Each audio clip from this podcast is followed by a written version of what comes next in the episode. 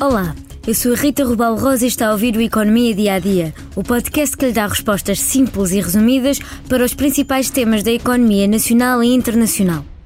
Presente em Portugal desde 1993, o Grupo Dia está prestes a ficar só do outro lado da fronteira e a era mini preço está prestes a chegar ao fim. Na semana passada, a Ocean Portugal assinou um acordo com o Grupo Dia, dono do mini preço, para a aquisição de 100% da sua operação em Portugal.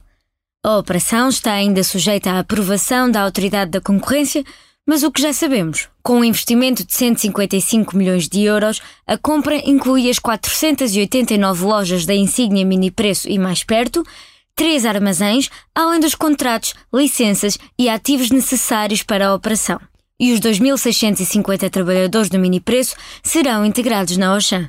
Adicionalmente, esta transação permite à Auchan reforçar a sua posição no formato de proximidade. Do lado do Grupo Dia, a decisão de vender não foi fácil. Segundo o presidente executivo do grupo, apesar de difícil, considera ser a decisão mais acertada para se focarem nos mercados onde são mais relevantes e capazes de crescer. Recorde-se que em 2022 Portugal apresentou a menor taxa de crescimento das vendas do Grupo Dia e nesse mesmo ano as lojas do grupo diminuíram em 7% no país. Mas afinal, o que muda na distribuição em Portugal? O negócio tem impacto direto no ranking da distribuição alimentar em Portugal. Agora, a Auchan passa para quarto lugar a nível de cota de mercado, ultrapassando o Intermarché. O pódio é composto por Modelo Continente, Pingo Doce e Lidl.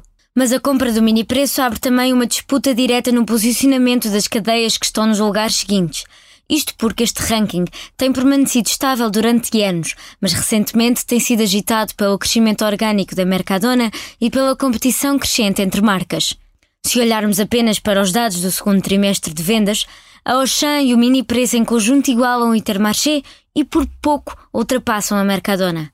A Mercadona veio mesmo agitar as águas no mercado. Ao contrário do conterrâneo Grupo Dia, este grupo espanhol veio para ficar e continua a sua expansão em Portugal. E se tudo continuar como está, a Mercadona poderá ocupar o quarto lugar no mercado nacional em ano e meio, com menos de uma centena de lojas. Ou seja, pode ultrapassar a Auchan, mesmo com este investimento no mini preço. Seja como for, qualquer uma destas marcas continua ainda longe dos dois primeiros lugares do pódio, ocupados pelas portuguesas Continente e Pingo Doce, as únicas cujas cotas de mercado ultrapassam os 20%. Este episódio do Economia Dia a Dia fica por aqui.